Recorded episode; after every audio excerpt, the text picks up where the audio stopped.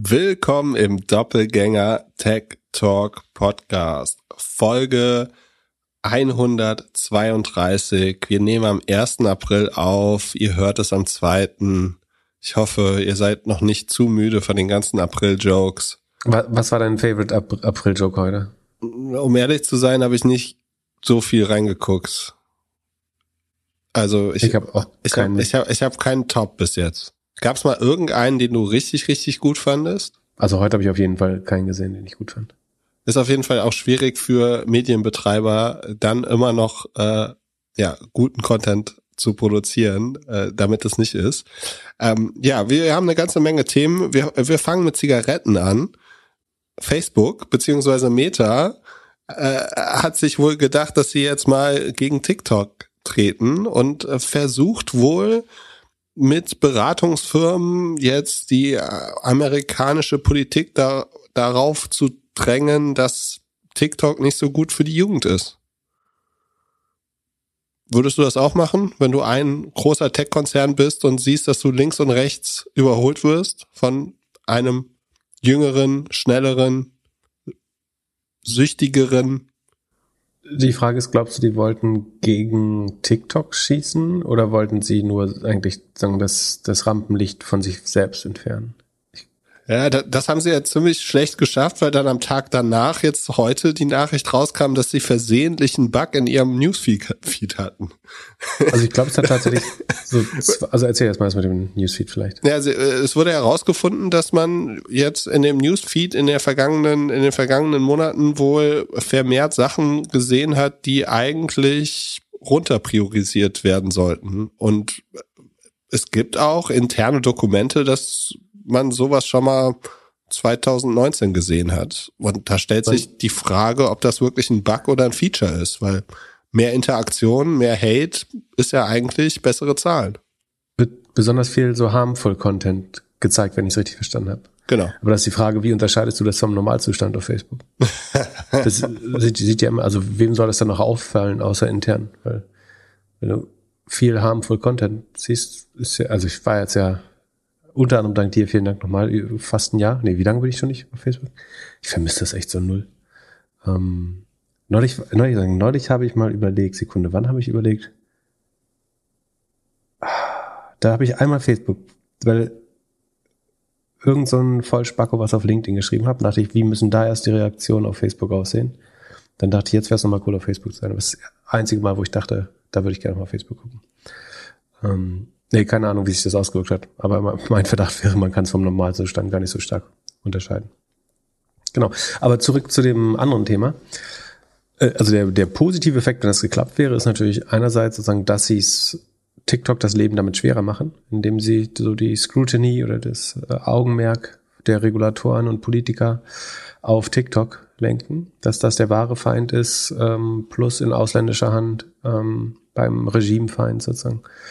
Und ähm, gleichzeitig versucht man sich selber so ein bisschen den Kopf aus der Schlinge zu ziehen, äh, indem man so ablenkt ähm, auf die. Und also wofür die die Agentur? Das ist ja auch die Details sind ja schon durchaus spannend. Die Washington Post hat das irgendwie gebreakt raus, rausbekommen.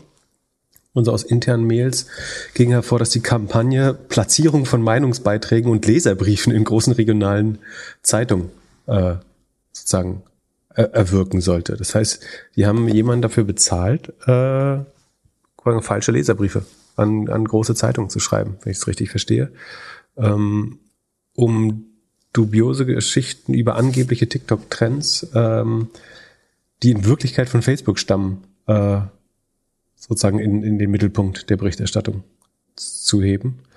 Ähm, dann, ja, wie gesagt, so falsche Leserbriefe von besorgten äh, Eltern, Mitarbeiter der Agentur, äh, diesen Datenschutzmängel anprangern, ähm, das ist die psychische Gesundheit. Aber man muss noch mal sagen, also TikTok ist ja natürlich für psychische Gesundheit so wahrscheinlich nicht viel besser. Ne? Also es entbehrt jetzt nicht jeder Logik, aber dass ausgerechnet äh, Facebook sich dahin stellt und sagt, das sind jetzt die neuen Bösen. Ähm, und wir sind nicht, äh, sagen das, das eigentliche Übel. Ähm, es sind auch so geile Zitate drin. Äh, es wäre ein Traum, wenn man Headlines hinbekäme wie From Dances to Danger, how TikTok has become the most harmful social media space for kids. Das stand angeblich im Briefing. Ja, krass. Ja, für mich also, liest sich das so wie zwei Zigarettenfirmen, die sich gegenseitig beklagen äh, oder anklagen und der eine sagt, ja, die Zigaretten bei dir sind viel, viel, viel gefährlicher als meine. Also es ist kompletter Unfug. Ja, so kann man es auch sagen. Ich glaube, mir haben meine Eltern mit drei Jahren oder so beigebracht, dass es sagen, mich relativ gesehen nicht besser aussehen lässt, wenn ich andere schlechter mache. Ähm, dass man das dann irgendwie im Business-Kontext als 600 Milliarden Unternehmen trotzdem versucht. Schon albern. Aber wahrscheinlich wünscht man sich immer auch nicht, dass sowas raus. Und die Frage ist, wie oft ist sowas nicht rausgekommen? Also, das ist jetzt einmal öffentlich geworden. Du weißt ja nicht, wie oft sowas hinter den Kulissen passiert, wo es einfach keiner mitbekommt, aber genau das Gleiche schon äh, passiert ist. Ja, also auch bei anderen Firmen bestimmt. Also die Taktiken, so Leserbriefe zu schreiben, ist ja bestimmt keine neue. Und es hat aber auch irgendwie eine Verbindung äh, mit der Republikanischen Partei, oder? Der äh, GOP, diese Agentur? Hab ich, oder verwechsel ich das? Ja, ja. wirklich. Aber ja, da, das auf jeden Fall, das ist ganz gut für meine Prediction, weil ich habe ja predicted, dass dieses Jahr TikTok in Amerika gebannt wird. Vielleicht hilft da Facebook. Du auf der anderen Seite hast predicted, dass Robin Hood irgendwann 24-7 traden wird und das scheint jetzt zu kommen. Oder ist es schon soweit? Aber schon im vorletzten Jahr habe ich das. Äh, also mich wundert eher, dass es. Ich glaube, das war sehr absehbar. Was mich wundert, ist, dass es so lange gedauert hat. Ähm, sie haben nur angekündigt, dass 24/7, also rund um die Uhr irgendwann funktionieren wird. Im Moment haben sie, glaube ich, so Extended Hours um vier Stunden äh, gemacht. Wobei ich glaube, die normalen Extended Hours hatten sie schon, wenn ich mich nicht irre. Und jetzt wollen sie vier extra Stunden angeblich, weil jetzt, wo die Menschen wieder arbeiten, ähm, sie keine Zeit mehr zum Traden haben, äh, wenn sie aus der aus dem Furlough oder aus der Kurzarbeit rausgehen. Das ist jetzt der Grund. Ich glaube einfach, dass sie gemerkt haben, dass die, die sozusagen der größte Tri Treiber für Umsatz von Robinhood ist wahrscheinlich Time spent in Apps und der, der größte Distractor, der dich aus der App rauszieht, ist, wenn die Börse schließt, weil dann die App, App dann in dem Moment nutzlos wird. Und dann macht es total Sinn, das wahrscheinlich rund um die Uhr äh, laufen zu lassen, um zumindestens bei dem Teil der Audience, der sozusagen Trading süchtig ist oder das auch unter, aus Unterhaltungsgründen macht und irgendwelchen Kicks daraus bekommt, dass die das dann auch weitermachen können. Man muss dafür halt irgendeinen Liquiditätsprovider finden, der sozusagen rund um die Uhr Kurse für Aktien stellt. Der hat natürlich das Risiko, dass am nächsten Tag an der Börse die Aktie ganz anders handeln kann und deswegen lässt er sich das in der Regel durch sehr hohe Spreads vergüten. Also man sagt, wir haben ein hohes Risiko, dass wir uns über Nacht in die Nesseln setzen mit einem Trade. Ähm, und deswegen erlauben wir uns den, den Spread deutlich größer zu machen, damit äh, der, der, das Risiko entsprechend abgegolten ist. Das heißt, die Handelsbedingungen werden nach der Börse deutlich schlechter sein. Ähm, das ist zumindest in, der, zumindest in der Regel der Fall. Alles andere würde ich auch verwundern. Ähm, ja, ansonsten, wie gesagt, ich fand das äh, überfällig fast. Äh, es gibt noch ein paar andere Orte, die 24 Stunden in der Regel geöffnet sind. Ich glaube, Casinos gehören dazu. Und also zumindest, zumindest bis in die frühen Morgenstunden. Deswegen, warum sollte eine, sagen, ein Casino für Aktien nicht, nicht auch so lange geöffnet sein? Und hat das positiven Einfluss gehabt auf die IG Group? Hattest du die nicht irgendwie damals das wirst du dafür in, in zehn Jahren noch vorhalten ähm, also es hat erstmal 25 Prozent die, die Robinhood-Aktie 25 Prozent nach oben gehoben. Das, ich weiß nicht, ob in dem Umfang es sinnvoll ist, aber dann, dass es da zu einer erheblichen Reaktion kommt, ist nicht verwunderlich. Das sollte das Geschäft deutlich beflügeln. Ähm, die IG Group läuft weiter seitwärts. Ähm, irgendwie. Die ist nicht, nicht betroffen. Schade. Und zuletzt noch eine Prediction ich habe dieses Jahr predicted, dass die Valuations von diesen 10, 15, 20 Minuten Commerce-Dingern nach unten gehen. Jetzt kam raus, GoPuff wird irgendwie ein bisschen Geld sparen müssen und will jetzt sich schon mal von 4% der Mitarbeiter, Mitarbeiterinnen trennen. Wie siehst du die News?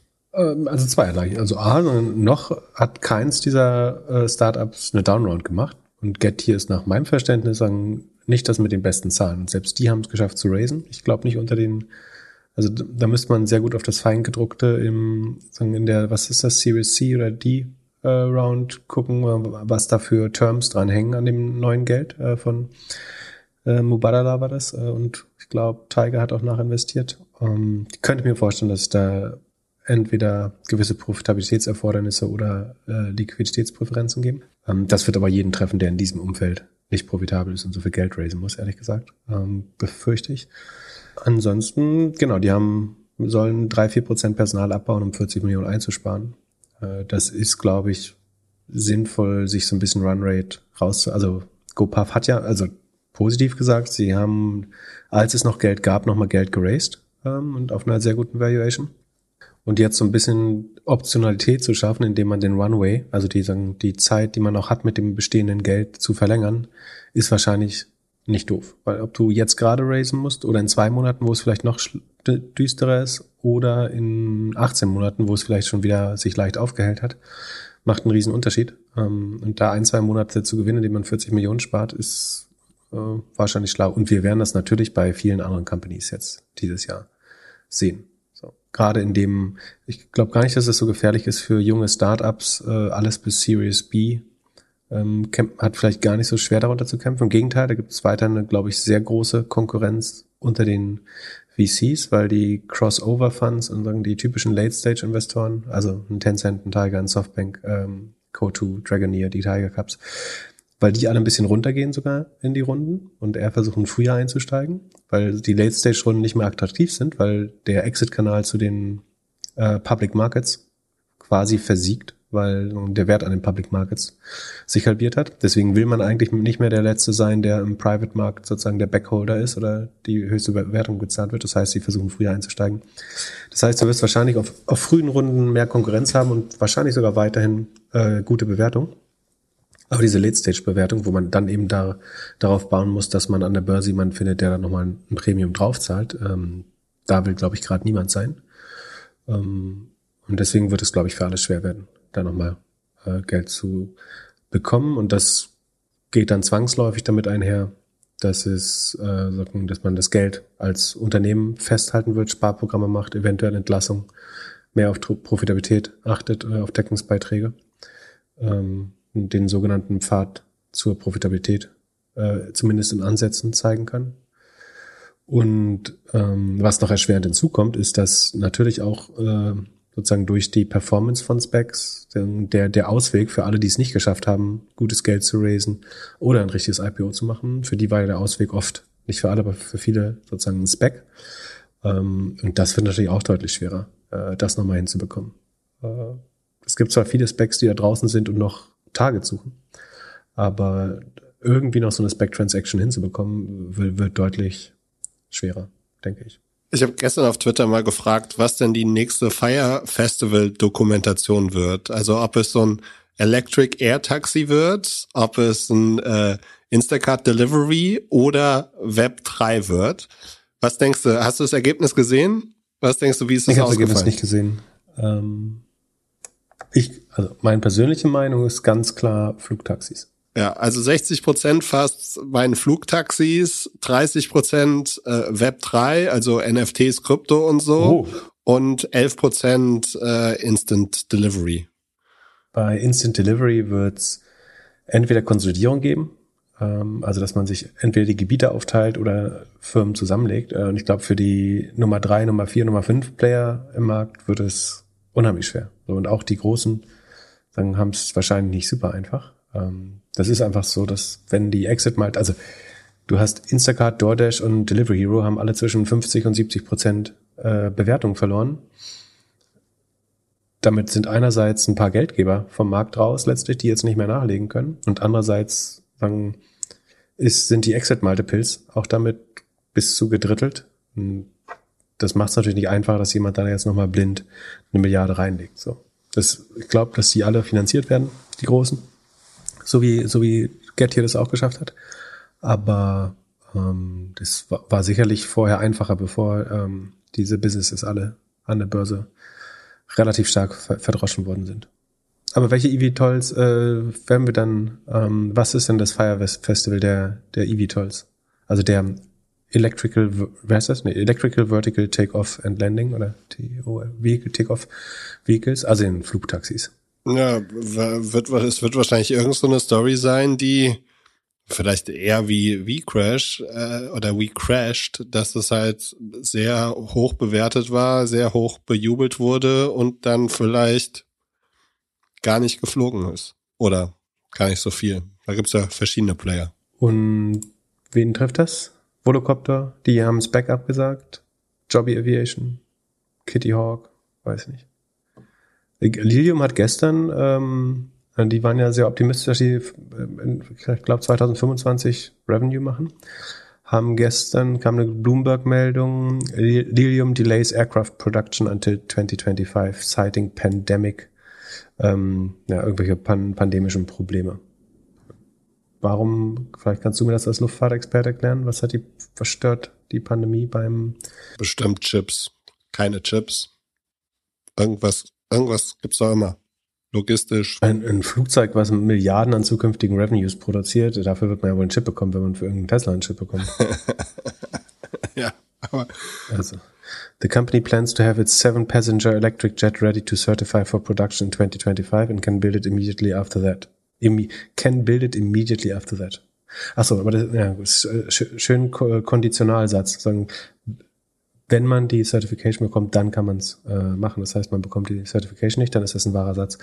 Ähm, Lilium originally had a goal to certify its aircraft for flight next year and build hundreds of planes. Naja, also das wird wie, wie erwartet nicht passieren jetzt. Aber es ist vielleicht nicht so schlecht, dass man erst produziert, wenn man es fliegen darf, oder? Also der ursprüngliche Plan war ja 25, ich glaube, Geld zu machen oder zumindest, an, zumindest anfangen, die zu operieren. Und nach meinem Gefühl, wie Behörden operieren, bräuchte man dazu eigentlich vor zwei Jahren den ersten bemannten Flug gefühlt oder müsste jetzt zumindest anfangen, mal einen bemannten Flug zu zeigen, ähm, damit man in zwei Jahren vielleicht die, die Möglichkeit hat, das zu operieren. Aber mal sehen. Okay, also das ist das nächste Week Crash. Hast du gesehen, dass äh, Waymo jetzt in San Francisco fährt? Ja, da gibt's Pil Die fahren jetzt ihre Mitarbeiter Wahnsinn. Komplett autonomes Auto, holt den Mitarbeiter ab und fährt ja. ihn ins Büro. Ja, und Tesla kriegt's nach wie vor nicht hin, dass das Auto dich nicht irgendwie in Gegenverkehr steuert oder sonst irgendwas. Ich bin gespannt, wie viele Millionen Waymo-Autos auf der Straße sein müssen, bis irgendjemand erkennt, dass es noch kein Tesla-Robotaxi gibt. ja, werden sehen. Aber ja, ich kann mir noch nicht vorstellen, dass mir hier auf einmal ein Auto entgegenkommt und da sitzt einfach niemand drin. Mal schauen. Wir werden es auf jeden Fall miterleben. Mal gucken, ob wir es in Deutschland miterleben werden, aber ich kann vielleicht mal. Ich glaube, in Deutschland ist es noch vergleichsweise. Ich glaube, am einfachsten ist es tatsächlich in den USA, weil die Straßen so breit und relativ leer sind und die Parkplätze so groß. Ähm, Deutschland ist es da relativ reguliert, sollte auch gehen. Ähm, ich glaube, schwerer ist es, äh, sagen nach, nach zehn Tagen Autofahren in, in Jordanien. Ich glaube, so im globalen Süden und globalen Osten ist es ein bisschen schwerer.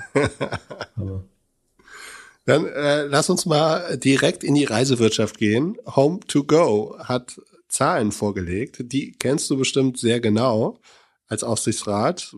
Was darfst du uns dazu sagen? Ähm, nach meiner Belehrung darf ich nur die Fakten äh, sagen und äh, du musst sie dann selber deuten, beziehungsweise der Hörer, die Hörerin. Ähm, genau, Home2Go macht Ferienwohnungen ähm, als Marktplatz ähm, übers Internet, genau. Hat es geschafft, im letzten Jahr die Booking Revenues um 51 Prozent zu steigern gegenüber dem Vorjahr.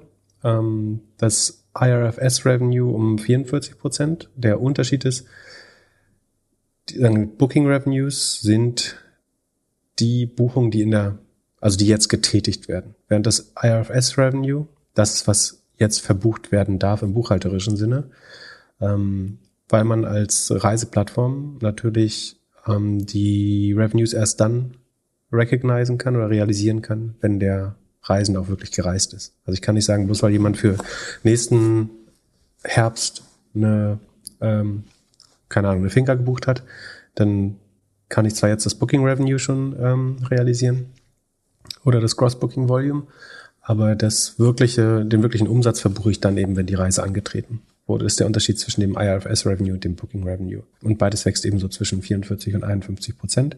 Ähm, auch da macht es Sinn, gerade wenn man es mit Airbnb vergleichen will oder so, sich den Zwei-Jahres-Vergleich anzuschauen. Ähm, und dann die, eine der spannendsten Zahlen ist das sogenannte On-Site äh, Booking Revenue. Das ist also im Moment, es gibt verschiedene Abrechnungsmodelle noch innerhalb von Home2Go. Ähm, das langfristig Spannendste ist sicherlich sozusagen der, der echte Marktplatz, wo die Buchung über Home2Go passiert. Das heißt, man erhält die Kundendaten, man kann den Kunden selber reaktivieren, ähm, kann sehr gut mit dem Custom Lifetime Value des Kunden oder der Kunden rechnen und ähm, dieser Bestandteil ist mit 116 äh, Prozent year on year und 151 Prozent gegenüber dem deinem Zweijahresvergleich ähm, gestiegen, sondern es zeigt, dass man gegen diese Strategie relativ gut delivered, äh, würde ich sagen.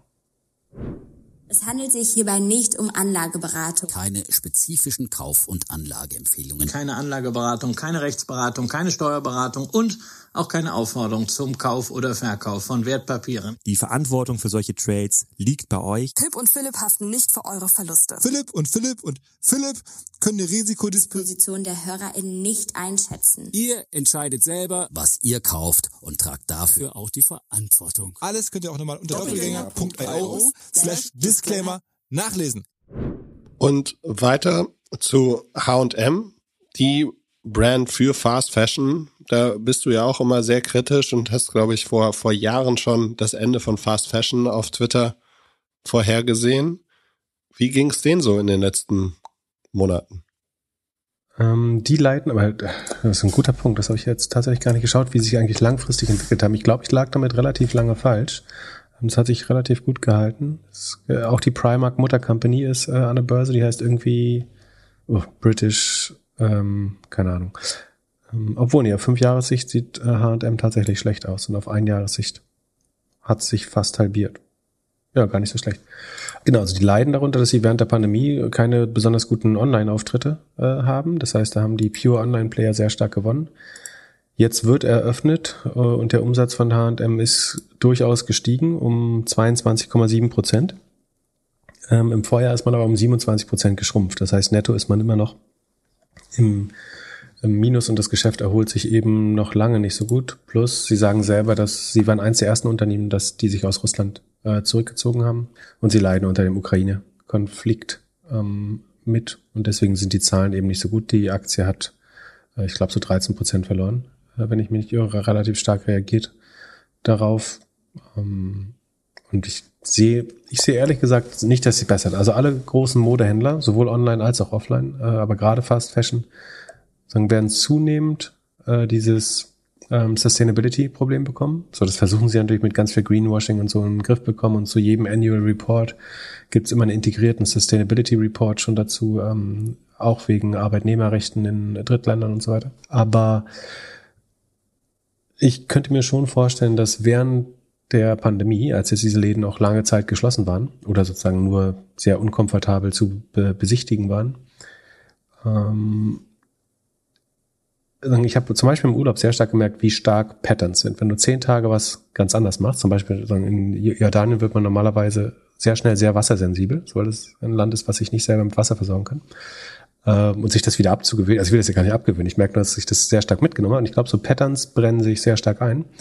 Und dieses dann eben nicht mehr jede Woche äh, oder jedes Mal, wenn der Gehaltscheck kommt, in H&M als erstes zu rennen. Ich glaube, bis man da wieder zurück ist, das dauert eine Weile. Äh, und deswegen glaube ich nicht, dass die vielleicht nicht mehr so schnell, was die Like-for-Like-Umsätze, also Retailer wachsen natürlich immer mit neuen Pflichtflächen. Das heißt, in Emerging Markets eröffnet äh, H&M sicherlich weiter Filialen, vielleicht irgendwo in Vietnam, Singapur, ähm, Dubai oder so. Aber in Westeuropa schließen sie netto eigentlich schon Filialen. Und sagen der flächenbereinigte Umsatz, also wenn man die, das Öffnen und Schließen von Filialen rausnimmt, dann glaube ich, dass man vielleicht schon den Höhepunkt oder sehr wahrscheinlich den Höhepunkt der, der Flächenumsätze gesehen hat. Weil die Innenstadt stirbt, weil äh, es auf der grünen Wiese auch nicht deutlich besser aussieht, weil man online nicht gut genug im Griff hat, weil das Modesegment, glaube ich, weniger attraktiv wird.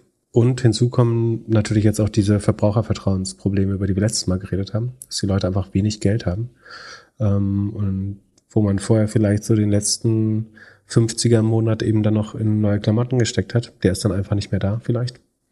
Und man könnte auch argumentieren, deswegen muss man äh, billig Klamotten kaufen und Fast Fashion, aber ich glaube einfach, dass die Shopping-Laune gerade auf einem Tiefpunkt, also lokalen Tiefspunkt ist, aber dass ich, ich sehe auch keine schnelle Erholung dafür. Ja, und du wirst online ja auch immer schlechtere Zahlen haben. Also ich würde mal meinen, dass bei Fast Fashion die Retourenquote viel, viel höher ist als im normalen Fashion-Bereich oder ja. Ah, das, da bin ich mir nicht so sicher. Mhm. Im Gegenteil. Ja, weil behalte ich, weil es so billig ist. Äh, wenn das Ding nur 10 Euro kostet, dann schickst du es halt auch vielleicht auch gar nicht zurück. Sondern gibst lieber der kleinen Schwester oder, oder weiß nicht. Ich glaube trotzdem dagegen. Vielleicht kann uns ein Hörer, eine Hörerin ja, Insights teilen. Dann lass mal in unsere kleine Karriereecke gehen. Diesmal haben wir einen 28-jährigen interessierten Marketinghörer. Er hat äh, dreieinhalb Jahre ein Marketing in einem Startup aufgebaut. Das Startup hat jetzt 200 Mitarbeiter, hat alles gemacht, äh, in sechs Länder expandiert und nun ein Angebot, um das gleiche erneut zu machen. Also wieder von null auf 100, 200 und fragt uns, was er machen soll. Lieber jetzt das größere Ding noch größer machen oder nochmal von Anfang. Und er, er fragt halt so ein bisschen, ob er weiter in das Scale-up reinwachsen soll oder halt lieber der Startup-Marketing-Spezialist. In Zukunft wäre er gerne Berater für VCs, andere Startups und Gehalt wäre für ihn jetzt gar nicht mal äh, Prämisse Nummer eins, was bei 28 oder generell auch immer ganz gut ist. Was siehst du, Pip? Was würdest du machen? Würdest du sagen, mach noch mal bis bis ihr 500 Leute seid? Mm, ich habe eine relativ klare Meinung. Also prinzipiell würde ich sehr stark äh, immer vom Team abhängig machen. Also wo man glaubt, wo man am meisten lernt. Das kann theoretisch beides sein. Ne? Ähm, es, kann auch sein, dass man sagen, wenn man das Zero to One gemacht hat, äh, von 0 auf 1 oder von 0 auf 200 Mitarbeiter. Äh, das ist eine spannende Phase und die nächste ist sicherlich auch sehr spannend und es sind andere Skills, die man dafür braucht und zu beweisen, dass man da reinwachsen kann, also dass man sofort sowohl ein kleines Team aufbauen kann, aber und aber eventuell auch eine größere Organisation leiten. Ähm, das sind beides sehr wertvolle Skills. Was ich aber glaube, ist, dass im Zweifel man sozusagen bei einer, in einer anderen Industrie ähm, in einem woanders gelagerten Startup dann doch eine höhere Lernkurve hat, als wenn man in der gleichen Firma dann, äh, habe ich es richtig gelesen, dass er so rund fünf Jahre da war schon? Dreieinhalb. Äh, dreieinhalb. Ähm, ja, schon relativ schnell. Ähm, im, Im Zweifel lernen wir, glaube ich, sagen, in der neuen Industrie nochmal mehr dazu. Und vor allen Dingen mit dem Hintergrund, dass man eventuell Berater werden will. Ähm, da ist es schon wertvoll, mehr als eine Industrie zu sehen. Also ich kenne ganz viele Leute, die ich für unheimlich kompetent halte, die aber in Grown-Ups arbeiten und irgendwie fünf bis sieben Jahre da verbracht haben. Die haben eine super Karriere, ähm, haben immer bessere Senior-Positionen bekommen über die Zeit. Aber die dann als Experten zu verkaufen oder als Berater ist gar nicht so einfach, weil jeder denkt so, die haben nur Nischenwissen in einer Nische. Und wenn du aber zum Beispiel einmal bei einem B2B SaaS gearbeitet hast, einmal bei einem D2C E-Commerce und dann noch bei einem vielleicht Marktplatz, oder so, dann, oder bei verschiedenen Marktplätzen, so wie ich zum Beispiel, ähm, dann ist das, glaube ich, wertvoller.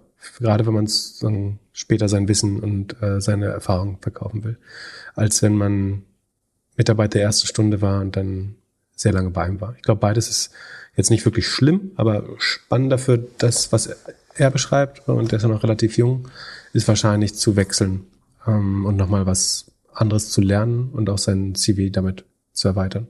Aber jetzt nochmal zu dir. Es ist ja schon recht vergleichbar mit dir und Idealo.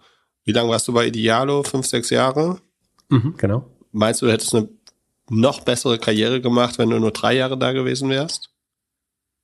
Das ist im Nachhinein immer schwer zu sagen. Also warum ich bei Idealo so vergleichsweise lange war, war, dass ich halt trotzdem unheimlich viel gelernt habe und ähm, immer neue Aufgaben dazu hinzubekommen habe. Also irgendwie angefangen habe ich äh, irgendwie als jemand, der Produktdaten und Shopdaten pflegt. Ähm, dann kam aber schnell so ein SEO dazu, dann kam Marketing dazu, dann kam P&L-Verantwortung, Produktmanagement für das Reiseprodukt hinzu, ähm, teilweise so ähm, Business Development, ähm, BI-Tools bauen.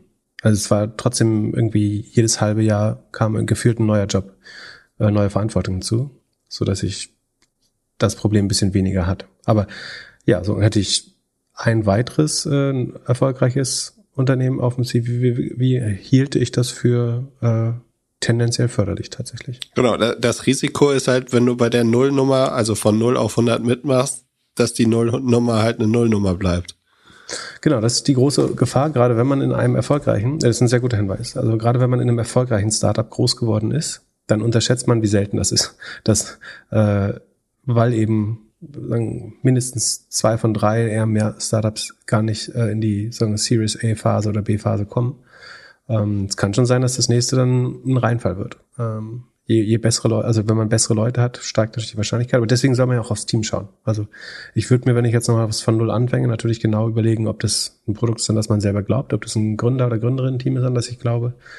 Das ist halt schon wichtig. Aber es ist ein guter Hinweis, wenn man risikoavers ist. Ich glaube, es wird dir nicht übel genommen, wenn es kein gutes Startup ist, aber das Gute ist, es dauert ja in der Regel nicht dreieinhalb Jahre, bis sich das zeigt, ähm, dass es nicht klappt. So, das geht ja oft dann relativ schnell und dann kann man sich auch nochmal umentscheiden. Ja, also äh, Pip sagt, du sollst gehen. Mein Tipp wäre, bleib. Guck vielleicht, ob du irgendwie 80 Prozent machst und mach 20 Prozent Aber ein bisschen mach- was anderes. Und Dann mach auch einen Case für bleiben. Dann sag Bitte? genau, warum er, Ja. dann sag genau, was der Vorteil von bleiben ist. äh, Vorteil von Bleiben ist, du sagst, du willst auf 500 Leute hoch, du willst irgendwie noch mehr Märkte, willst dir drei, vier Sachen noch lernen. Also du kannst ja auch viele Sachen erst lernen, wenn du halt eine gewisse Größe hast. Team, äh, Leadership und so weiter und baust daraus irgendwie noch ein bisschen dein Netzwerk auf. Und äh, ja, und guck, guckst dich links und rechts vielleicht ein bisschen um, aber ich würde, ich würde noch mindestens anderthalb Jahre weitermachen. Du warst zu lange in der Corporate. Außer du glaubst glaub überhaupt nicht mehr an das Team oder es ist irgendwas intern falsch. Aber Also ich, ich würde sagen, unter der Hypothese ist das valide. So. Ähm, dann den, den Weg gibt's auf jeden Fall auch. Der hat auch Vorteile. Die Gefahr, also ich würde das so annehmen, aber ich finde, ein wichtiger Caveat, den man dann machen muss, ist, dass aus der Position, also wenn du 200 bis 500 gemacht hast, dann wieder bei Null anzufangen, würde ich Leute in der Regel nicht zutrauen. Also ich würde jetzt sagen mal, jemand, der bei Delivery Hero äh, eine Abteilung mit 50 Leuten geleitet hat, den würde ich mir wahrscheinlich nicht als sozusagen Mitarbeiter Nummer drei in einem Startup aussuchen, weil ich glaube, so ein bisschen zu corporate, ein bisschen zu ähm, arriviert schon, schon wäre. Und ich glaube, man traut den Leuten dann nicht mehr so das Hands-on zu, wenn man einmal sozusagen in einer so reifen Organisation gearbeitet hat. Oder? Ja. Siehst du es anders? fair point. Also man, eigentlich muss man sich jetzt, man, vielleicht ist die Entscheidung einfach sagen, möchte man dauerhaft sozusagen der 0 auf 1 oder der 1 auf 10 Mensch werden? Wieso habe ich keine Palo Alto Network Aktien? Weil du keine gekauft hast. Hast du welche gekauft? Äh, wir hatten die schon mal besprochen. Das ist nicht das erste Mal. Das, äh, ich glaube, ein Hörer hat wieder gefragt, ob wir es nochmal besprechen dürfen. Äh, Der Hörer hat mir gefragt, ob wir es besprechen können. Ich habe mir gemerkt, so ja, ist irgendwas mit Security, wird schon so gelaufen sein, wie alles, was irgendwie mit Internet und Security gegangen ist. Und dann habe ich mir angeguckt, irgendwie die letzten zwölf Monate ist das Ding ja weiterhin grün und nach oben. Ja, das ist eine der wenigen Aktien, die gegen den letzten Trend äh, durchaus dynamisch gestiegen ist. Äh, ich kann dir genau sagen, warum du die nicht hast. Ähm, wir haben Palo Alto schon mal besprochen, und zwar in Folge 98. Und da warst du nämlich so Clone X NFT hibbelig, dass du äh, die guten Aktientipps, dass du kein offenes Ohr mehr dafür hattest, weil du nur noch in deinem NFT-Dschungel wärst. Und hättest du damals deine äh, deine 12.000 Dollar äh, da reingesteckt, dann Sekunde, wo steht dein dein dein Klon steht aber wieder relativ gut, ne? Ja, sag mal. 33, da hat sich verzweieinhalbfacht. Ja, sehr gut. Na gut, also vergleichbar. Stehst erstmal nicht schlechter. Ich glaube, wir haben letztes Mal schon gesagt, dass es gar nicht so schlecht ist. Ähm, ich würde die auf jeden Fall in den, so wir haben ja immer unser Cyber Security Körbchen mit Zscaler, Sentinel One, CrowdStrike. Ähm, wenn man da weiter streuen will, macht man wahrscheinlich nichts falsch, wenn man Palo Alto Networks dazu nimmt, glaube ich. Ähm, die haben jetzt Zahlen rausgebracht. Und zwar wachsen sie beim Umsatz mit 29,5 Prozent. Die Quartale davor hat es sich sehr stark beschleunigt. Die waren vor zwei Jahren noch bei 15 Prozent, sind dann hochgegangen über acht Quartale auf 32 Prozent am Höhepunkt, vorläufigen Höhepunkt und wachsen jetzt noch mit 29,5 Prozent. Also ein bisschen langsamer als im Vorquartal, aber ähm, schneller als vor zwei Jahren auf jeden Fall. Ähm, haben eine nicht so hohe Gross Margin, nur 69 Prozent. Das wiederum liegt daran, dass ähm, sie selber relativ hohe COX haben, als die machen Network Security und Cloud Security. Ne? Ähm, ein bisschen komisch, warum haben die so hohe COX? Äh, gehört der Hardware dazu eventuell? Wundert mich gerade. Aber na gut, 70 Prozent ist jetzt, obwohl das für Software schon relativ ähm, niedrig. Sie sind noch äh, leicht unprofitabel. Operating Income ist minus 5,6 Prozent nach Gap. Nach Gap inkludiert es aber auch die Stock-Based Compensation und allein die ist 283 Millionen. Ähm, das wiederum sind, ist ein Drittel der gesamten operativen Ausgaben, die in Aktien bezahlt wird. Also relativ hoher Anteil, äh, beziehungsweise sind es 21 Prozent des Umsatzes, der als Share-Based Compensation rausgegeben wird. Aber ähm, selbst inklusive, inklusive dieser Share-Based Compensation, also der Verwässerung der Aktionäre, sind sie nur minus 5,6 Prozent, knapp unprofitabel. Wenn man dann auf das Non-Gap äh, Income schaut, haben sie eigentlich eine 14 Prozent positive äh, Operating Margin oder Net Income Margin. Ähm, oder wenn man auf den Cashflow schaut, sind es sogar 37 Prozent positive ähm, Operating Cashflow Marge. Also man kann schon sagen, dass sie deutlich Cash generieren und dass sie auch mehr Cash generieren als die Verwässerung der Nutzer, äh, der, der Aktionäre betreibt. Und je nachdem, was man dann nimmt, ähm, kommt man auf eine Rule of 40, so um die 70. Bei der, äh, was habe ich genommen? Die 32 ist der ich habe den Cashflow genommen, das ist ein bisschen positiver. Äh, dann ist bei 66, wenn nicht, wäre es aber immer noch äh, knapp über äh, 40 so oder so. Das heißt, die wachsen nur noch mit 30 Prozent. Also das ist nicht groß, großartig, aber dafür sind sie halt sehr cash generative. Ähm, verwässern ein bisschen, aber sieht eigentlich alles gut aus. Die Gefahr wäre, dass es sich wieder verlangsamt. Aber ich würde sagen, dass Cybersecurity eher an Momentum gewinnt. Sie sind einer der größten Anbieter, ne, machen äh, last 12 months rund 5 Milliarden Umsatz. Das ist deutlich mehr als irgendwie wahrscheinlich CrowdStrike, Sentinel, ähm, Zscaler zusammen, würde ich schätzen. Oder in, in dem Bereich. Und einzige, einziger Wermutstropfen ist, dass die, die Magic Number ist sehr unausgeglichen. Also sie liegt jetzt gerade bei 0,53. Das ist nicht total schlecht. Aber im Vorquartal war sie 0,2. Davor dann wieder 1,2, was extrem gut ist. Also ähm, da das sieht aber auch nicht nach Saisonalität aus, sondern ist einfach sehr, hat auch doch schon ein bisschen scheint Saisonalität zu sein. Ja. Aber dann würde es unter Anbet in Anbetracht der Saisonalität eigentlich sogar ein bisschen zurückgehen, gerade die Magic Number. Also die Gefahr ist, dass es sich wieder so ein bisschen verlangsamt. Aber sie sind, glaube ich, nur mit zwölfmal Sekunde PANW ist das Kürzel. Es ist mit zwölfmal, ja, mit zwölfmal Sales bewertet. Das ist wahrscheinlich fair. Aber sozusagen würde ich ein Körbchen bauen, Cybersecurity, und wenn man nicht diesen Wisdom Tree Cybersecurity ähm, ETF nehmen möchte, dann einfach sozusagen, um ein bisschen mehr Diversifikation zu haben, kann man die zu CrowdStrike, Central One, Zscaler äh, gut dazu nehmen, glaube ich. Aber sie sind eben sehr gut gelaufen. Cooler wäre es natürlich gewesen, hätte man die jetzt ähm, vor sechs Monaten schon gekauft. Dann wäre es eine der wenigen Softwareaktien, die in der Zeit absolut outperformed haben. Und relativ gesehen extrem outperformed haben zum Gesamten. Wer nicht outperformed hat, war eine meiner Ideen von Anfang des Jahres, Brace. Wenn man die Anfang des Jahres gekauft hätte, wäre man jetzt 46 Prozent weniger oder hätte 46 Prozent weniger. Die haben Earnings am Mittwoch gemacht. Wie, wie siehst du da die Zahlen? Also um, um diese Verfehlung zu dokumentieren, habe ich die in Sheet auf. Ne? nein, nein, Spaß. Also die, die meisten Tech-Aktien, die wir besprochen haben, sind in der Zeit so 30, 40 Prozent, teilweise mehr runtergegangen. Ähm, es gab auch eine Erholung, deswegen, wenn sie jetzt immer noch 46 Prozent im Minus sind, dann ist es nicht so gut. Ich glaube, die Earnings wurden relativ indifferent aufgenommen. Also es hat den Kurs nicht allzu stark bewegt. Ähm, vorher gab es halt eine sehr starke Beschleunigung beim Umsatzwachstum. Im Q2 war man bei 52 Prozent, jetzt dann 63 Prozent im Q3 und jetzt im Q4 geht's wieder leicht auf 64 äh, runter. Das heißt, die haben jetzt gar nicht schlechte Zahlen abgeliefert zwangsläufig, sondern ähm, einfach unter dem gesamten Sentiment ein bisschen äh, gelitten. Die waren sehr hochgejubelt, also sind jetzt noch bei 20 mal Umsatz. Das heißt, sie müssen vorher bei 40 gewesen sein. Von daher, die Rohmarge ist ein bisschen eingebrochen von 70 auf 65 Prozent. Das sieht man bestimmt auch nicht so gerne. Äh, willst du noch erklären, was Brace macht? So, ich glaube, so wie Cross Engage nur auf Englisch, hätte ich beinahe gesagt. Aber. Äh, ja, also du kannst personalisierte Push-Nachrichten an deine Kunden schreiben. Also wenn, so Multi-Channel, ne? nicht Genau. nur Push, auch andere. So, also kannst so ein bisschen der äh, die Brücke zwischen CRM und äh, Twilio, würde ich sagen, oder? Also womit du basiert auf Kundendaten das richtige Messaging zur richtigen Zeit schickst für Reactivation, CRM und so weiter. Ähm, das da wiederum ist dann äh, relativ klar zu erklären, warum die Gross Margin nicht so hoch ist mit 65, weil sie eben selber wahrscheinlich Kosten für die Wege haben, die sie benutzen, äh, also die Push-Nachrichten zum Beispiel oder andere Kanäle.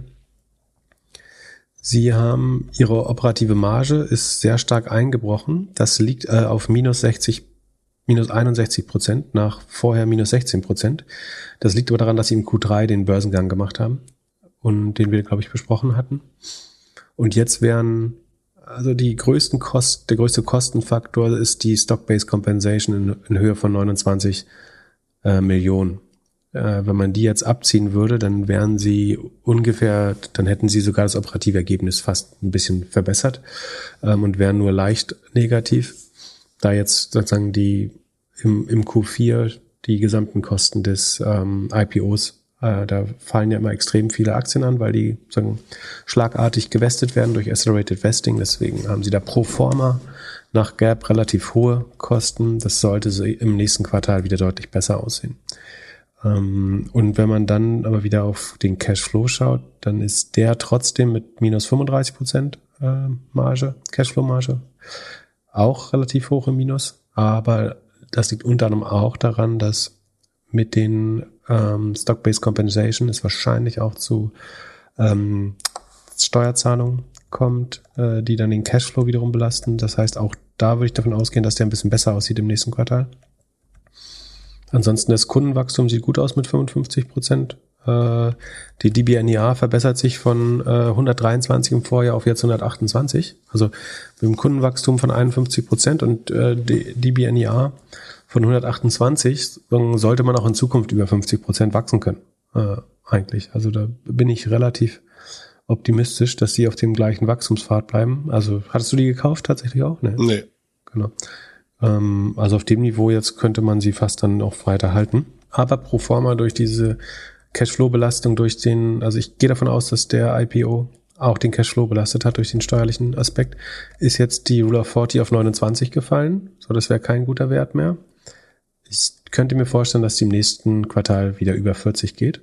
Ähm, und dann sollte die Aktie auch wieder leicht Rückenwind bekommen. Problematisch ist, dass die Magic Number auch dieses Quartal jetzt mit 0,57 nicht mehr perfekt ist. Vorher war die extrem gut. Ähm, sieht jetzt nicht mehr so schick aus.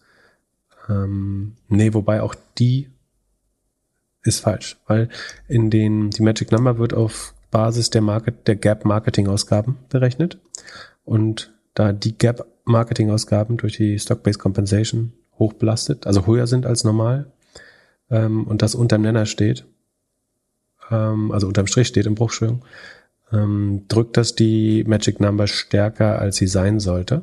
Das heißt, Sekunde, wir gucken mal, die Stock-Based Compensation ist 29 Millionen von Gesamt-OPEX 88. Das heißt, es ist auch ungefähr wieder ein Drittel. Wenn wir jetzt ein Drittel der Marketingkosten abziehen, dann müsste ja logischerweise die, äh, die Magic Number fast bei 0,8 liegen, wenn ich mich nicht irre, sogar ein bisschen höher. Ja, genau. Das heißt, sie ist gar nicht so schlecht. Äh, das ist auch nur der Sondereffekt.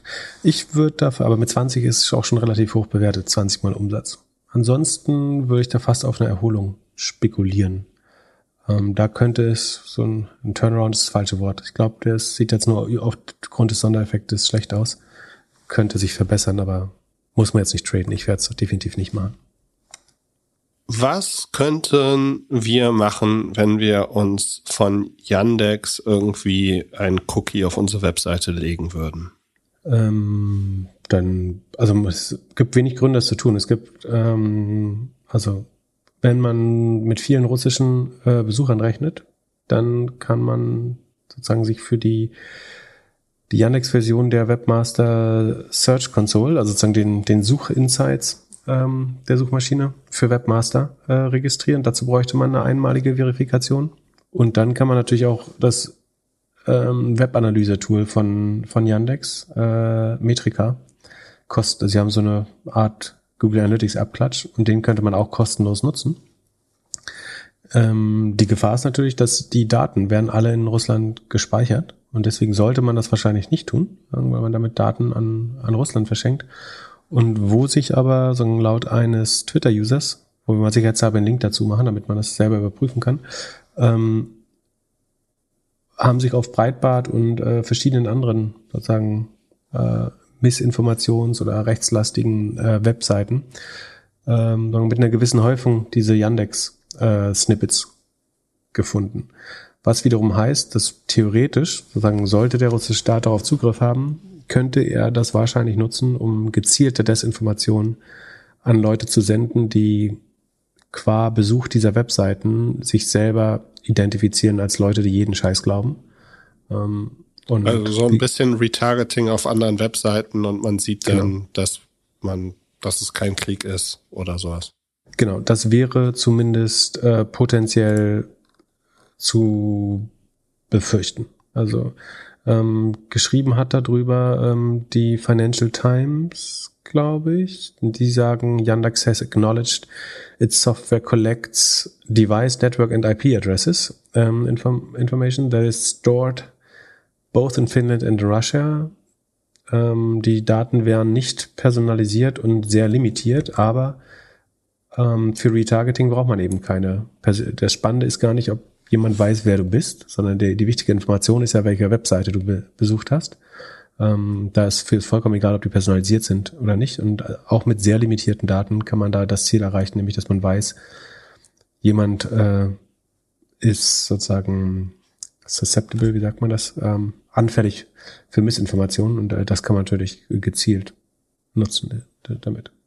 Dann auch eine eher Bad News, äh, wenn man sich Aktien anguckt, UiPath ist minus 25 Prozent gegangen. Die haben announced, dass sie äh, Leadership Veränderungen haben. Also der Chief Revenue Officer wird wohl gehen und äh, ein neuer kommt. Und die Aussichten sehen nicht mehr so rosig aus wie vorher. Oder was hm, gab es da noch die, Großes? Die Frage ist, ob die vorher, ich fand die auch vorher nicht rosig, glaube ich. Ich war da immer verhalten skeptisch, auch wenn man sehen, dass, sich das immer wünscht, weil das so immer als EU-Unicorn oder Dekacorn gebrandet wird. Es war, wurde ja in Rumänien gegründet, äh, ist inzwischen in New York ansässig, soweit ich weiß. Ähm, ich fand, das sah schon mal problematisch aus. Sie hatten in der Vergangenheit auch also schon ähm, Kostensparprogramme und Restrukturierungsprogramme äh, verordnet bekommen wahrscheinlich. Und jetzt haben sie mal einen extrem schwachen Ausblick mit so rund 20 Prozent Wachstum nur noch ähm, gegeben, nachdem ihr Wachstum Sekunde von im IPO-Jahr um die 80 auf jetzt nur noch knapp unter 40 sich halbiert hat. Ähm, also die Zahlen des Q4 waren 290 Millionen Umsatz. Das entspricht, wie gesagt, ein Wachstum von 39,4 Prozent. Die Gross Margin ist mit 86 Prozent sehr gut, äh, sagen wir wieder auf einem besseren Niveau. Die hat zwischendurch auch mal stark gelitten. Ähm, der operative Verlust ist immer noch 17,6 Prozent des Umsatzes und äh, auch der Cashflow ist 19 Prozent negativ. Also hier kann man auch nicht einfach sagen, das ist nur die Stock-Based Compensation. Die gibt es zwar mit 77 Millionen, ist auch da wieder circa ein Drittel der, äh, des Umsatzes, außer dass sie dass es eben in dem Fall hier jetzt nicht IPO-basiert ist. Das IPO war im Q1, da gab es 250 Millionen als Sondereffekt bei der Stock-Based Compensation. Der Normalfall ist jetzt aber, dass er eher so um die 90 oder jetzt 77 Millionen. Die, die wird günstiger logischerweise, wenn die Aktie fällt. Deswegen geht jetzt pro forma gehen die Kosten gerade runter, aber es liegt einfach nur daran, dass die Stocks äh, billiger werden für die Firma rauszugeben, weil sie nichts mehr oder weniger wert sind. Ähm, das heißt, ansonsten wäre das jetzt noch höher. Ähm, und aber auch der Cashflow ist halt trotzdem negativ. So. Also das ist nicht, nicht nur die herausgebenden Aktien, die da das Problem sind. Und wenn man nur noch 40 Prozent wächst und minus 19 Prozent operative Cashflow-Marge hat, ähm, dann ist klar, dass man bei der Rule of 40 nicht mehr über 40 landen kann. Ähm, deswegen ist die nur bei 20. Die war vorher bei 28, da fand ich es doof. Davor war sie bei 28,3, da fand ich es doof.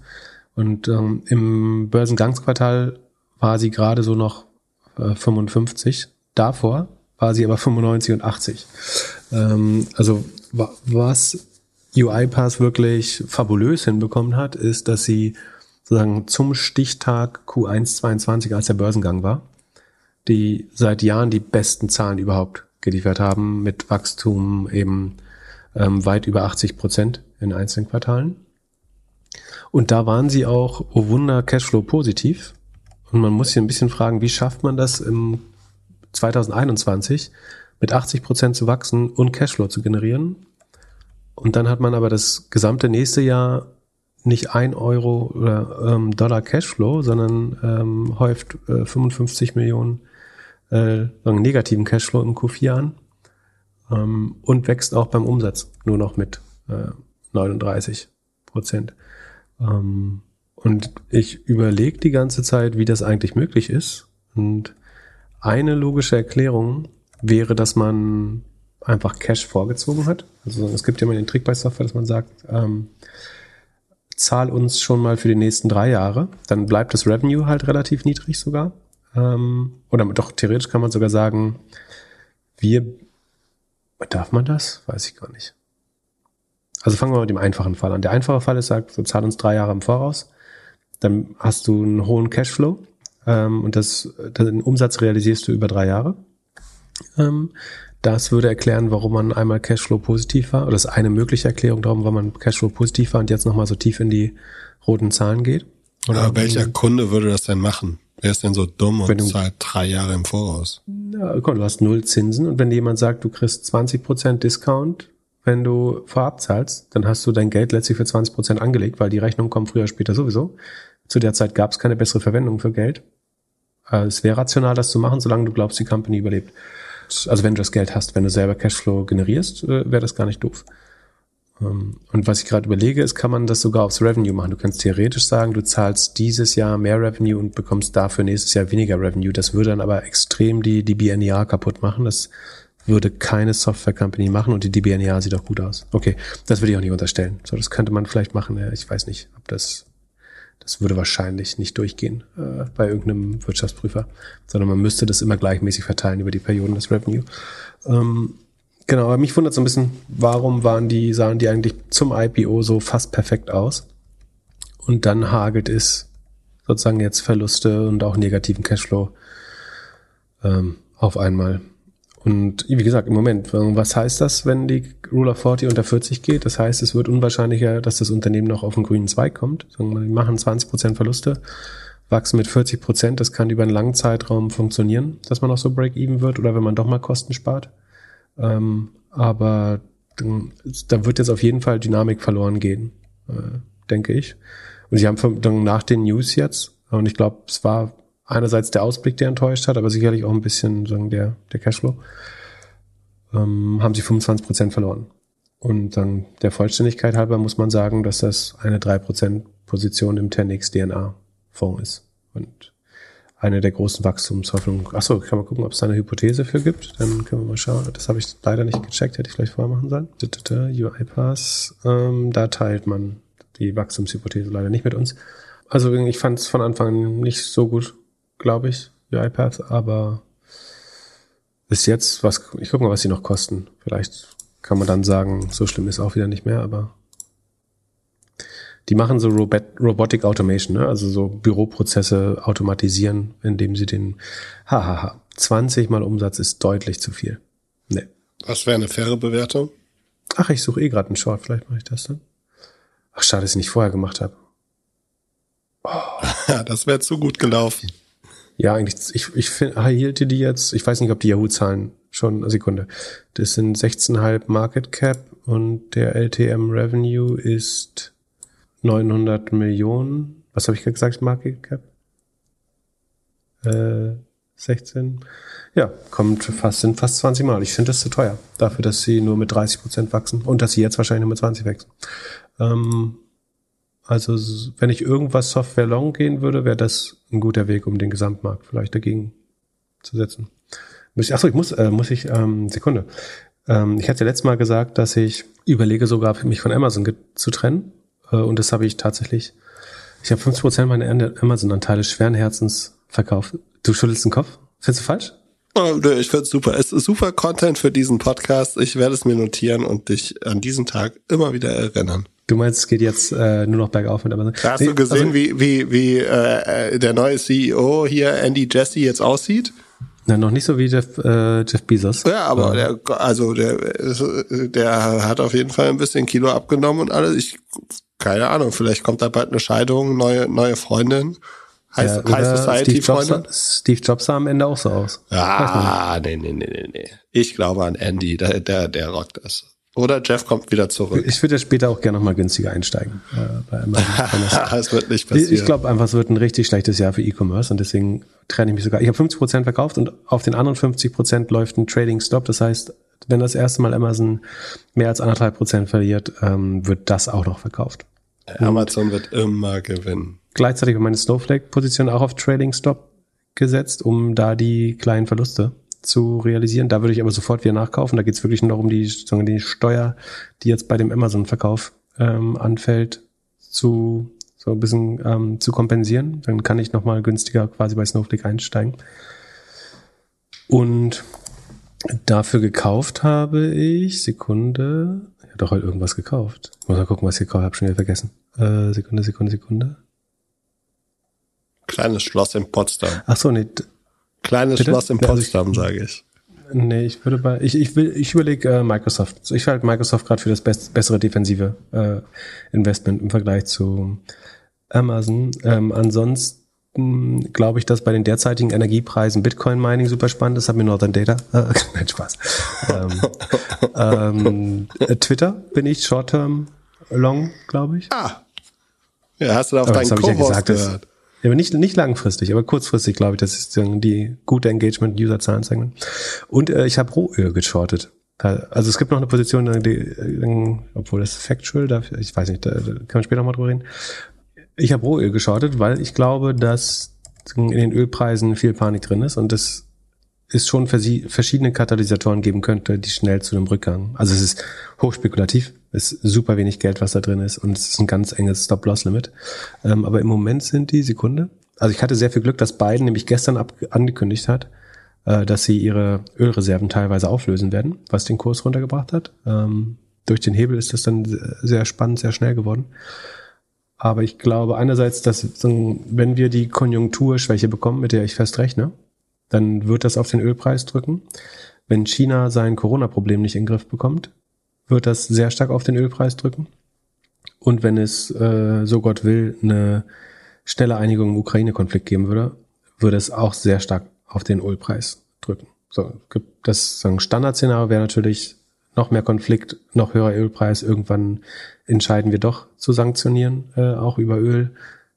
Dann sagen, würde sich der Trade sofort in Luft auflösen. Äh, da wäre ein Totalverlust, wenn man keinen Stop-Loss hätte. Deswegen sollte man es vielleicht nicht machen. Aber ich glaube, es gibt ein valides, äh, valide Chance, dass sich das umkehrt.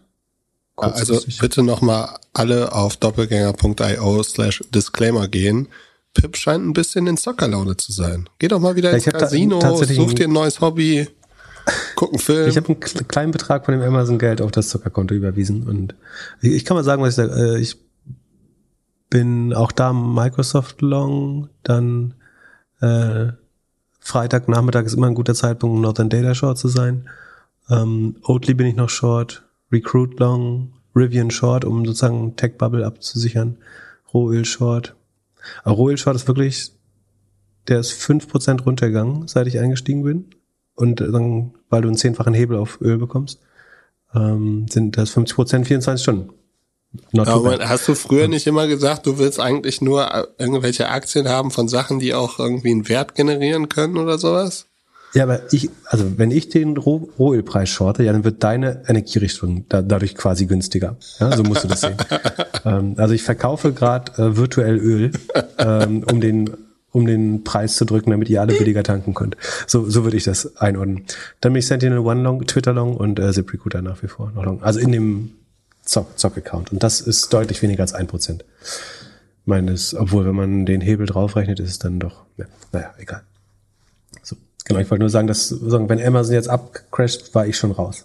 Und wenn die E-Commerce-Zahlen weiter schlecht werden. Aber ich äh, Anfang Q4 möchte ich eigentlich wieder rein, wobei ich dann wieder das Geld nicht haben würde. Aber Ich kann mich noch erinnern, wie wir durch Hamburg gelaufen sind, als Amazon gerade den Corona äh, High hatte, also so als gerade angefangen, es muss im Mai oder im Juni gewesen sein und du noch so ganz bullish warst und meinte, Amazon geht weiter. Und seitdem hat sich Amazon eigentlich nicht mehr bewegt und ich bin jetzt sehr positiv. Ich glaube jetzt. Ja, aber Amazon ist relativ gesehen stark geblieben. Ne? Wenn du überlegst, wie die anderen Aktien teilweise verdroschen worden sind, äh, auch Retail-Aktien, äh, dann hat es eigentlich eine re relativ gute relative Stärke. Ähm, aber ich, ich will einfach null Exposure zu E-Commerce. Also das Einzige, was man hätte machen können, ist, dass man den gesamten Sektor short setzt und dann würde ich sagen, Amazon und About You lang, äh, also long, weil ich glaube, dass die relativ gesehen outperformen so, so hätte man es machen können. Aber dann, da ich jetzt nicht alles ständig absichern möchte in meinem Hauptportfolio, bleibe ich lieber eine Zeit lang mal äh, ohne Amazon und mache Microsoft zu einer meiner größten Positionen. Dann um, weil ich glaube, dass sie in so turbulenten Zeiten ganz gut für, für Sicherheit sorgen können. Ja, ich bin kein Microsoft-Nutzer, kein Microsoft-Fan. Deswegen. Weil du kannst ja eine Apple kaufen und deine Uiguren, äh, an Uiguren-Handys mitverdienen. Ne? Aber lass mal weitergehen. Twitter, nee, Twitter sage ich schon, Twilio hat ein bisschen äh, Ärger nicht, aber Mitarbeiter haben ein bisschen Ärger bekommen. Die haben wohl Insider-Trading gemacht. Wie, wie macht man das? Und wieso macht man das als gut verdienender Entwickler bei einer großen Tech-Firma? Ja, das ist eigentlich die richtige Frage. Also die, die, als Entwickler verdienst du ja wahrscheinlich mindestens 300.000 Dollar aufwärts. Und die haben anscheinend zu dritt nur eine Million, äh, also in Anführungsstrichen nur eine Million äh, damit gemacht. Was die gemacht haben, ist, dass sie ähm, sehr früh während der Pandemie sozusagen aus eigenen Revenue- und Usage-Daten von Twilio äh, gesehen haben, dass einzelne Kunden ihre Ausgaben mit Twilio sehr stark erhöht haben äh, und dass das wahrscheinlich ein sehr gutes Quartal werden muss für Twilio, weil sie Zugang zu den Revenue-Daten hatten. Und äh, das war quasi der Earnings äh, wo die Twilio-Aktie von 122 auf 170 gegangen ist, also über, an einem Tag mal über 40 Prozent After Hours gemacht hat. Und ähm, das hatten sie quasi antizipiert, was nicht schwer ist, wenn man die Daten schon kennt. Ähm, und dann, das ist der Inbegriff von Insider Trading. Äh, wenn du Daten, die nicht der Öffentlichkeit zur Verfügung stehen, nutzt, um sozusagen den, den Markt zu frontrun. Und deswegen ist es gut, dass die SEC sagen, die gefunden hat. Ähm, was so ein bisschen komisch ist, ist natürlich, die Leute, die wirklich viel Geld mit Insider-Trading verdienen, sind ganz andere. Aber ist natürlich trotzdem wichtig, allein als Abschreckung, dass du auch immer mal Exempel statuierst, dass eben nicht ein Entwickler auf die Idee kommt, das Gleiche zu machen, sondern dass man weiß, das ist äh, leicht zu verfolgen. Du kannst halt gucken, wer hat ähm, irgendwie kurz vor den Earnings da große Volumina gehandelt ähm, und dann das irgendwie mit anderen Registern vergleichen. In der Regel müssen Firmen Insiderlisten pflegen, also Leute, die eben nicht handeln dürfen. Da gibt es so Blackout-Phasen äh, um die Earnings herum, um Übernahmen herum, um Ad-Hoc-Mitteilungen herum, wo nicht getradet werden äh, darf. Und ähm, ach so, das hatte ich gerade, äh, apropos, wo ich das gerade sage, ähm, Home2Go hat auch noch E-Domizil übernommen äh, am 31. März, äh, wurde bekannt gegeben. Das habe ich äh, ganz vergessen äh, zu erwähnen. Ähm, genau. Und wir, was spannend ist, also klar, so die hatten jetzt Insights, wie gut es ihrer Firma geht, haben die genutzt. Das ist die einfachste Form von Insider Trading, die man sich vorstellen kann. Was natürlich auch noch sagen, krass wäre, ist, du siehst als so ein Twilio-Mitarbeiter natürlich auch, welche Kunden sich da teilweise verzehn, verzwanzigfacht hatten. Es wäre fast noch spannender, die Daten, also es soll keine Anleitung oder Aufruf zum äh, Verbrechen oder Straftaten sein, aber was ja fast spannender ist, ist nicht zu verstehen, dass Twilio ein gutes Kap äh, sagen, Quartal hat, sondern zu sehen, welche Firmen eben äh, auch noch hohe, also das könntest du ja zum Beispiel bei Cloud-Providern oder so gut sehen oder bei Analytics-Providern, bei Marketing-Providern, äh, welche Firmen halt sehr stark am Spending äh, drehen äh, oder bessere Marketing-Effizienzen erreichen. Ähm, und dann ist es schon deutlich schwerer zu entdecken, weil du dann ja selber nicht auf der Insider-Liste bist, sondern nur mittelbar die Informationen hast. Also hast du, du hast nicht öffentliche Informationen, aber du bist nicht so klar First-Hand Insider. Ähm, oder, und das ist ja, was viel häufiger passiert ist, dass man die Tipps verkauft. Also, dass man gar nicht selber den Trade macht, sondern äh, dass irgendwie auf einmal ähm, ein neues Auto auf dem Hof steht oder äh, ne, dein, dein rechter Arm schwerer wird, weil Uhr äh, auf einmal rangegangen ist ähm, und stattdessen irgendwelche Hedgefonds die Informationen nutzen. Ähm, Aber eigentlich zeigt es doch nur, dass man bei allen großen Tech-Firmen irgendwie aufpassen muss. Also nicht, äh, nicht, also zum einen die Mitarbeiter, Mitarbeiterinnen sollen sich nicht erwischen lassen oder sollen es schon gar nicht machen. Aber auf der anderen Seite, dass die, äh, dass die Regulatorik dort schaut, weil, also, meine, wenn du irgendwelche Daten hast, sei es von Stripe oder AWS oder was auch immer so, wie du gesagt hast. Ja, Payment ist, ein, Payment ist eine richtig gute Datenquelle. genau, siehst du ja, siehst du ja alles. Also kannst ja auch irgendwie schön wenn du dann noch irgendwie siehst, wie viel Retouren du noch zurückzahlen musst und so weiter, so äh, hast du die Zahlen äh, vor der, bis vor der eigene CFO die Zahlen hat. Also ähm, ja, Pay Payment ist super sensibel. Äh, das, boah. Ähm, also wollte jetzt auch nicht zu sehr Leute anleiten, aber ähm, ich, ich glaube, wenn wenn ich zwei Quartale Stripe-Daten hätte, würde ich auf einmal ein sehr guter Trader werden. Wenn die Payment für Amazon machen würden, hättest du es nicht verkauft. Erstmal äh, zum anderen äh, Big Tech gehen. YouTube äh, macht jetzt Podcast. Das ist eine Präsentation geleakt, in der gezeigt wird, dass RSS-Feeds wohl integriert werden und dass man dann auf YouTube auch Podcasts hören kann.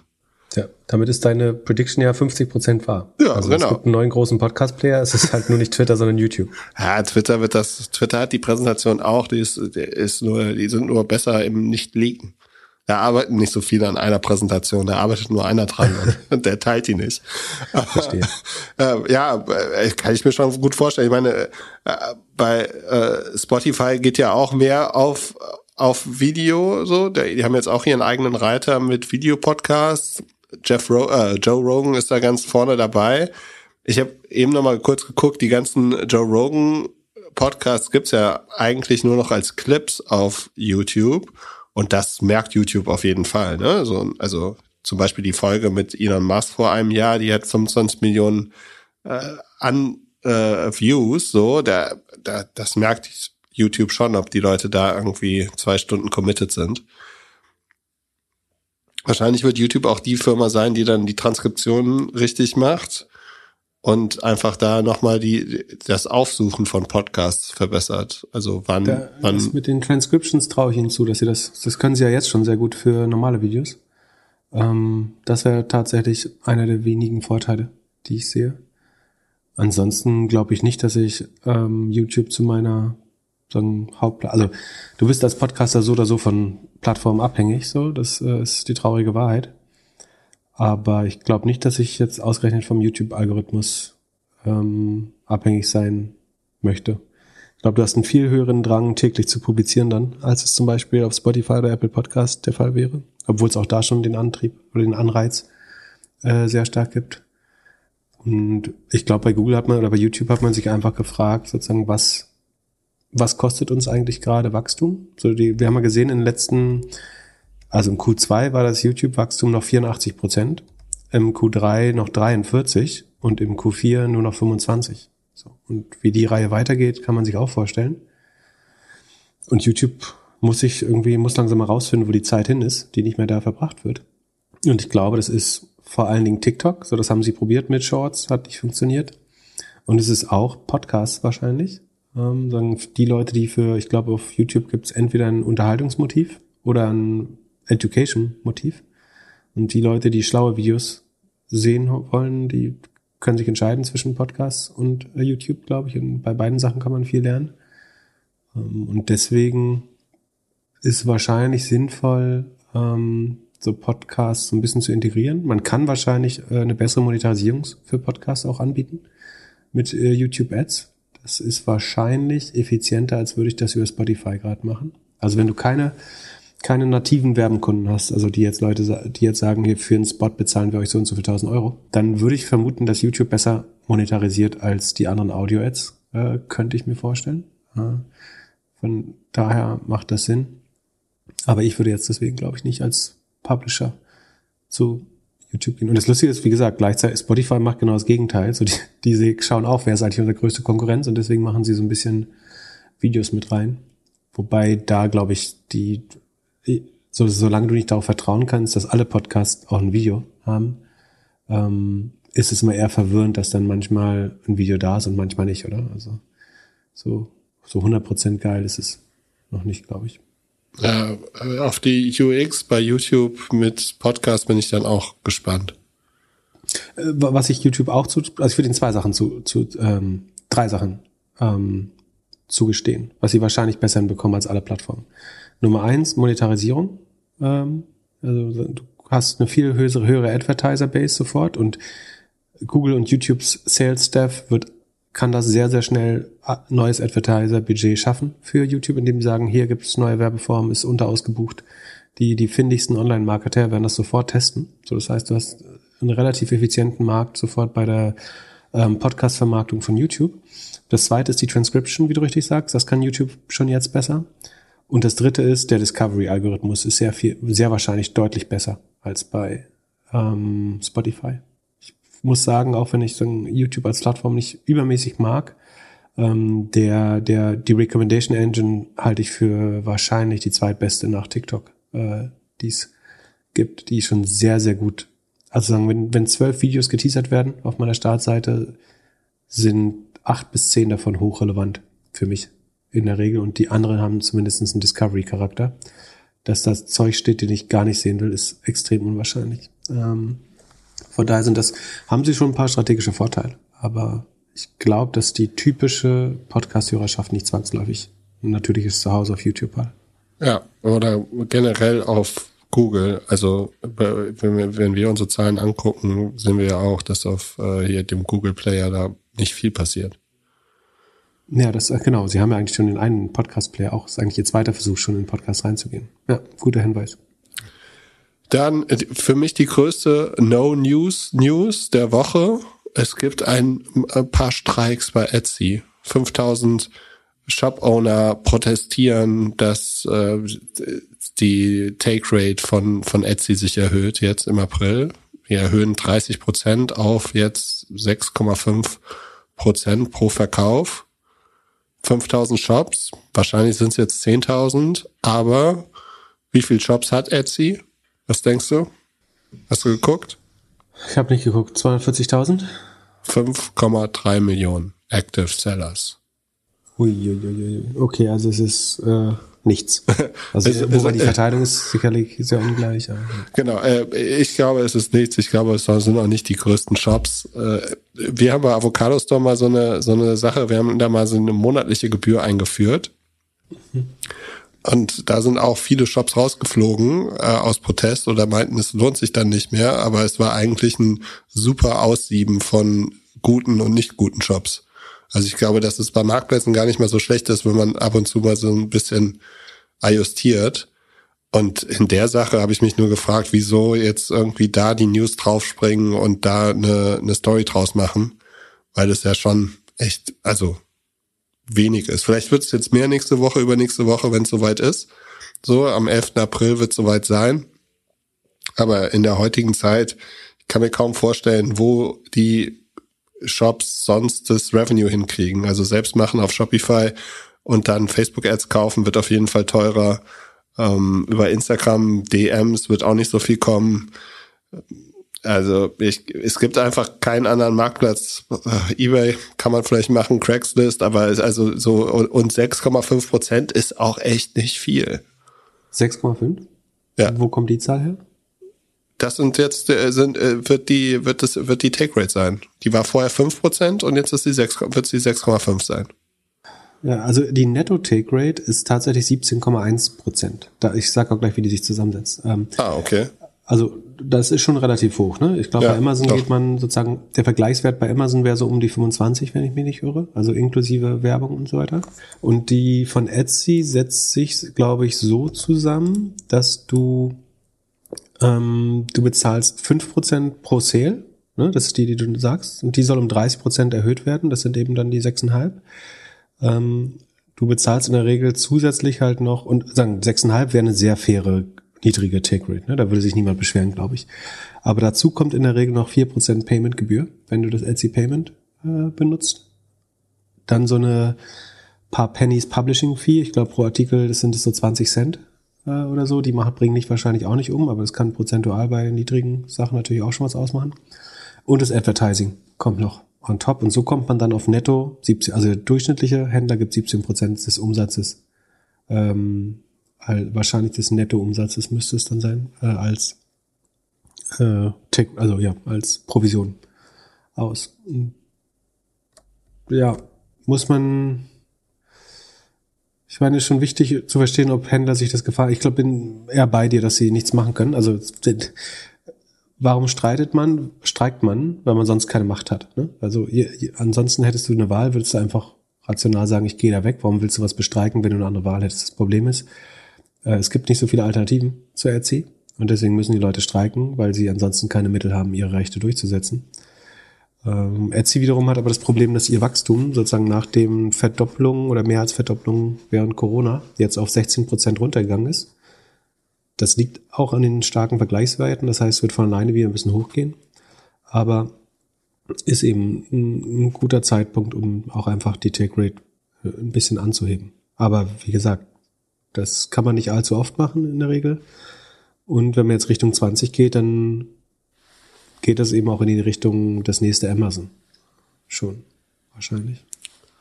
Klar, aber äh, diese 15% Offsite-Ads-Gebühr, die äh, kann man ja auch wahrscheinlich sparen und mal überlegen, ob man irgendwie Selbstwerbung auf irgendwo macht, oder? Also da.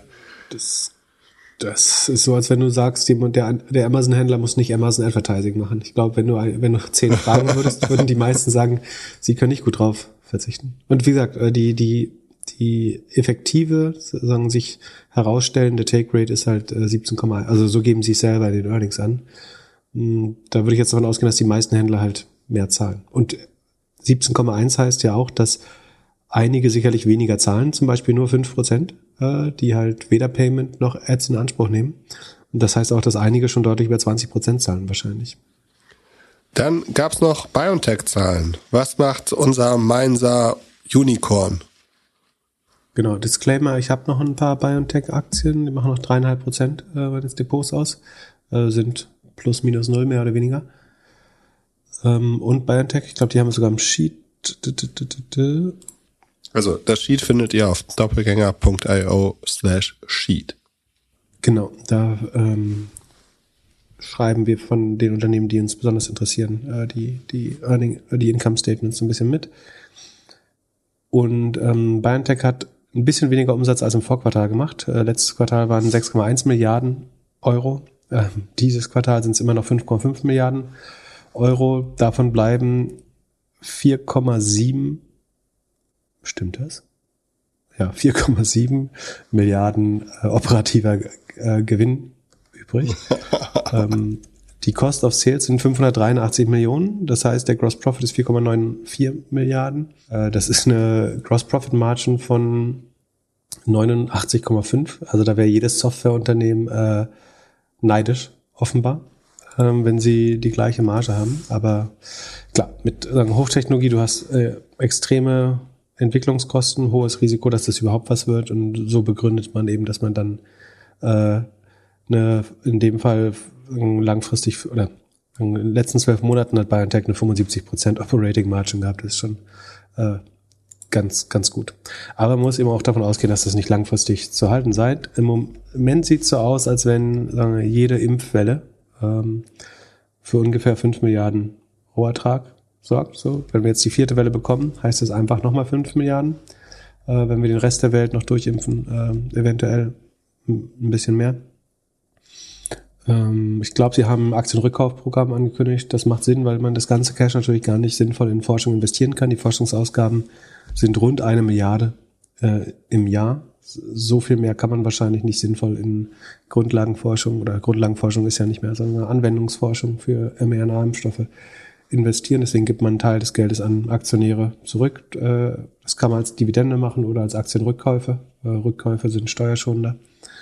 Ähm, genau.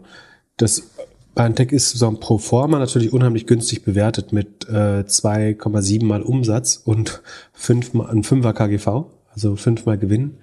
Aber natürlich, weil man weiß, dass die jetzigen Gewinne nicht in die Zukunft fort, fortschreibbar sind. Also das ist klar, dass diese äh, fünf, fast fünf Milliarden Rohertrag, die es jetzt pro Jahr gibt, äh, die werden irgendwann aufhören, so, so falls. Das heißt, man weiß nicht, ne? wenn wir jährlich zwei Impfungen bekommen, das ist ja auch ein Szenario, was nicht auszuschließen ist, dann könnte es auch wieder sein. Ähm, ich glaube, man muss sich bewusst sein, sozusagen, dass man das nicht einfach linear vorschreiben kann. Äh, dann kann man das spekulativ halten. Es hat relativ viel Substanz, würde ich sagen. Es gibt eine gewisse Wahrscheinlichkeit, dass sie auch noch andere Krankheiten, vielleicht sogar Malaria oder sowas, ähm, oder Krebsarten damit lösen können. Dann könnte man wieder in ähnliche Regionen kommen, was der Umsatz angeht. Ähm, aber es kann eben auch sein, dass irgendwie Corona sich von selbst erledigt und ähm, die Umsätze einfach vor sich hinschrumpfen. Und dann hat man eine Firma, die jetzt noch 60 Milliarden wert ist. Äh, 60 stimmt das? Ich glaube. 42 Milliarden wert ist. Ähm, und die dann aber immer weniger Umsätze macht. Ist beides möglich. Und letzte Frage. Hast du ein bisschen von dem Amazon-Geld übrig für OnlyFans? Also nicht als Konsument, sondern eher als äh, Shareholder? Ja, OnlyFans, da hatten wir schon mal drüber berichtet, als sie, als öffentlich wurde, dass sie seit längerer Zeit äh, im privaten Markt Geld suchen, also Wachstumsinvestoren gesucht haben. Und schon da hat sich niemand wirklich interessiert. Also es hat sich bestimmt jeder große Wachstumsinvestor mal ganz kurz angeschaut zumindest. Aber niemand wollte so richtig ähm, sozusagen im, ins Porn-Business einsteigen, äh, auch weil die Exit-Kanäle äh, wahrscheinlich fehlen und schwer sind.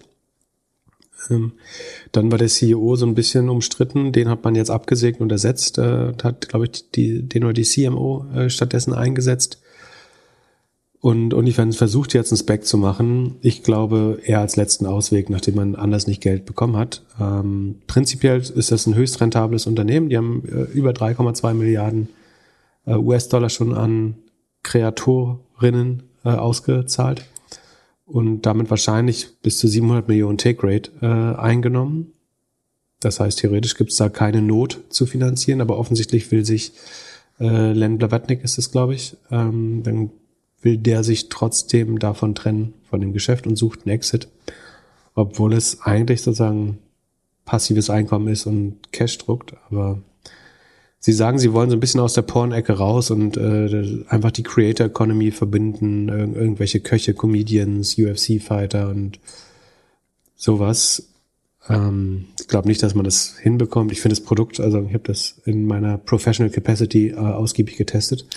ähm, und ich finde das Produkt unheimlich scheiße, ehrlich gesagt. Ähm, also falls, weiß nicht, ob es da Leute gibt, die am Produkt arbeiten, aber ich sehe nicht, dass es irgendwo hinführt, aber es ist äh, hoch profitabel. Aber ich glaube nicht, dass das an die Börse sollte. Ich glaube auch nicht, dass es an die Börse kommt. Ähm, ja. Dann äh, wünsche ich euch allen ein schönes Wochenende und wir hören uns wieder Mittwoch. Bleibt gesund. Peace. Du werd gesund und bis Mittwoch. Ciao, ciao.